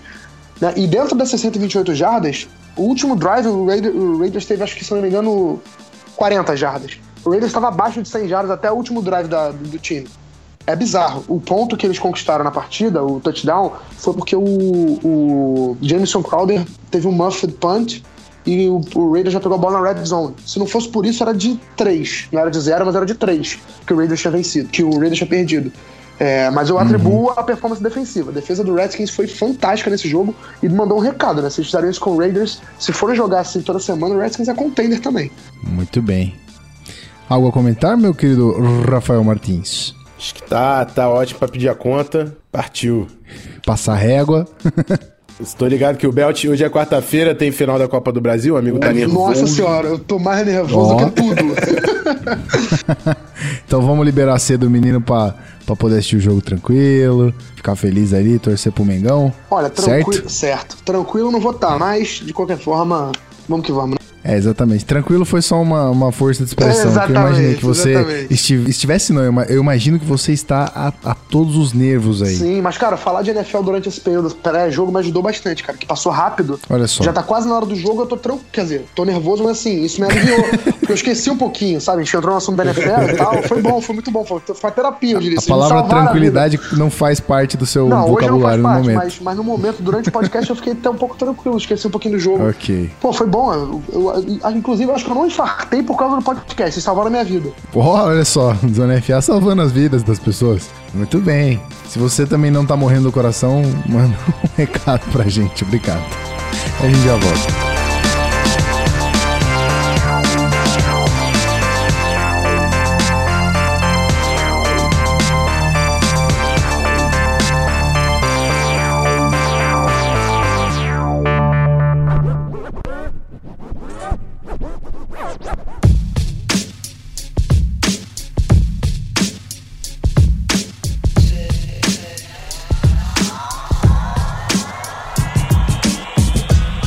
Muito bem, querido ouvinte, para fechar aqui o nosso. Hoje não temos tchauzinho inútil, porque o Pedro não está aqui. E não temos também o tchau do Pedro quando ele acerta, né? Quando ele faz bonito. Mas temos a presença magnânima, gigante, maravilhosa e tesuda de meu xará, Guilherme Beltrão, que não morreu do coração pelo Flamengo. ainda não morreu do coração pelo Flamengo, mas está lá pipocando de sala em sala dentro do EI, procurando um lugar onde não pareça uma caverna com ecos e firme e forte está aqui gravando com a gente. Muito obrigado pela sua presença, meu querido. Que saudade que eu tava de ter você aqui. Pô, galera, eu que agradeço. É sempre um prazer, uma honra falar futebol americano com vocês, participar do, do, do, do Zona FA. Sabe que vocês são irmãos, família, enfim. Sempre que precisar, estão aí. Hoje, um podcast especial, podcast de Salvou Minha Vida. É... Consegui sobreviver. Vamos ver o que vai ser depois de mim, né? Pode ser que as pessoas tenham me ouvindo pela última vez. Caso o Flamengo seja campeão, eu possa falecer. Mas enfim.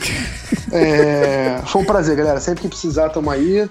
É, espero ter, ter, substituído o PP. Substituído não, né? Mas espero ter preenchido uma lacuna de um convidado com honra, com mérito. Enfim, tamo junto, um prazer. grande abraço a todos. E é isso, até a próxima.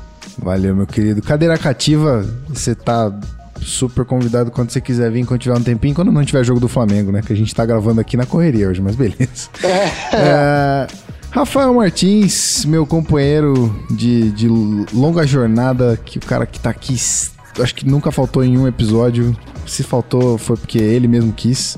E tá aqui mostrando que a posição de host está quase sendo dominada, porque esse menino está com a corda toda falando muito bem, está eloquente, agora com esse microfone poderoso, rapaz, eu tô com medo, tô ficando, tô ficando preocupado. Agora aqui que eu estou com essa sala vazia, com essa câmara de eco, estou preocupado, estou muito Jamais, jamais, jamais, jamais. Mas o que fala seria aí, de mim sem senhora? Primeiro foi... Não, não. Seria nada. Primeiro foi um, um, prazer estar mais uma vez com o Guilherme Beltrão, meu grande amigo, que eu sinto falta demais nos finais de semana, não, não nos vemos mais porque eu não visito mais o, o esporte interativo. Falando isso, estou, estou, estou em falta. Deveria, deveria visitar o esporte interativo. Venha mais, venha mais. Tenho, tenho que Eu vou, vou falar muito, senão eu vou chorar. tenho, tenho muitos amigos lá. E o Beltrão é um deles, então foi um prazer falar de NFL com o senhor. É sempre um prazer falar de NFL com o senhor. E, por favor, volte mais vezes. É, boa sorte pro seu Flamengo, já que o meu time não está envolvido na jogada. E a minha esposa também é flamenguista, logo tenho tudo a ganhar. e... Exatamente. então, é, e a, além disso, é, obrigado de novo, De La Coleta, pelo retorno, porque ele tá falando tudo isso porque o pessoal não ouviu o de hoje, né? Mas muito obrigado, fico feliz de ter você aí aliviando minha barra. É, Mas não esqueçam. Você ah, quer ouvir o Rafão de host? Vai lá no podcast do Vikings, cara. Tá super isso, recomendado. É. É, o podcast do Vikings Brasil tá maneiro. Aquele lá você pode ir lá e pode ouvir, mas no Zona FA. Então, aí. De, de Chacodieta não, não sai. não esqueça das cinco estrelinhas no iTunes. Vai lá e avalia a gente, por Boa. favor que dá uma moral pra caramba. É, recomende o Zona FA se você ouviu e gostou. É, tem muita gente que elogia o formato que a gente faz isso aqui. É, manda pro seu amigo que gosta de NFL. É, manda sugestão pra gente. A gente tá no arroba canal Zona FA no Twitter. Manda sugestão do que você quer no programa durante a temporada. É, e não podemos esquecer que só estamos aqui por causa dos nossos apoiadores. apoia.se barra canal Zona FA Vai lá, é, contribua como você quiser. O grupo do Telegram pega fogo. A gente tá sempre falando de NFL, de, de college football durante todo o sábado, sábado também. O nosso e locker room do Facebook e cerveja. Cerveja, cerveja é importante. Mas. E é isso, cara. Um prazer estar com vocês e até semana que vem. Muito obrigado, meu querido. Eu preciso dessa sua competência quando eu falho. Olha só. Muito bem. É, estou de volta, estou de volta, apesar de, de, de, ainda estar me adaptando com conexões, porque aqui na roça é um pouco difícil ter internet, mas a gente consegue. É, tá um caos, tá um caos, a casa tá uma bagunça, mas estamos arrumando com o tempo. É, para quem não sabe, me mudei, então por isso falhamos o episódio falhei o episódio, tá? Ok, vamos atribuir essa culpa a mim. Falhei o episódio, mas agora para recompensar, vamos soltar esse episódio é, antes da rodada 4 e a, depois da quarta rodada da NFL a gente volta com mais um, fazendo aí cobrindo o, o, a lacuna que a gente deixou na semana passada. como o Rafão disse, eu deixei pro final propositalmente. A gente teve mais um apoiador de quatro reais que eu vou agradecê-lo aqui. Mas importantíssimo se você puder ajudar com a gente.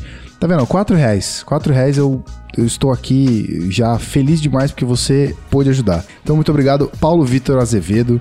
Valeu por ajudar com quatro reais. E muito obrigado a todos os nossos apoiadores. Que, como o Rafão disse, estamos aqui toda quinzena falando de NFL por conta de vocês. A ajuda de vocês está sendo absurda. Um, um aviso importante aqui para os apoiadores: o Apoia-se ainda não repassou eh, os valores acumulados para a gente.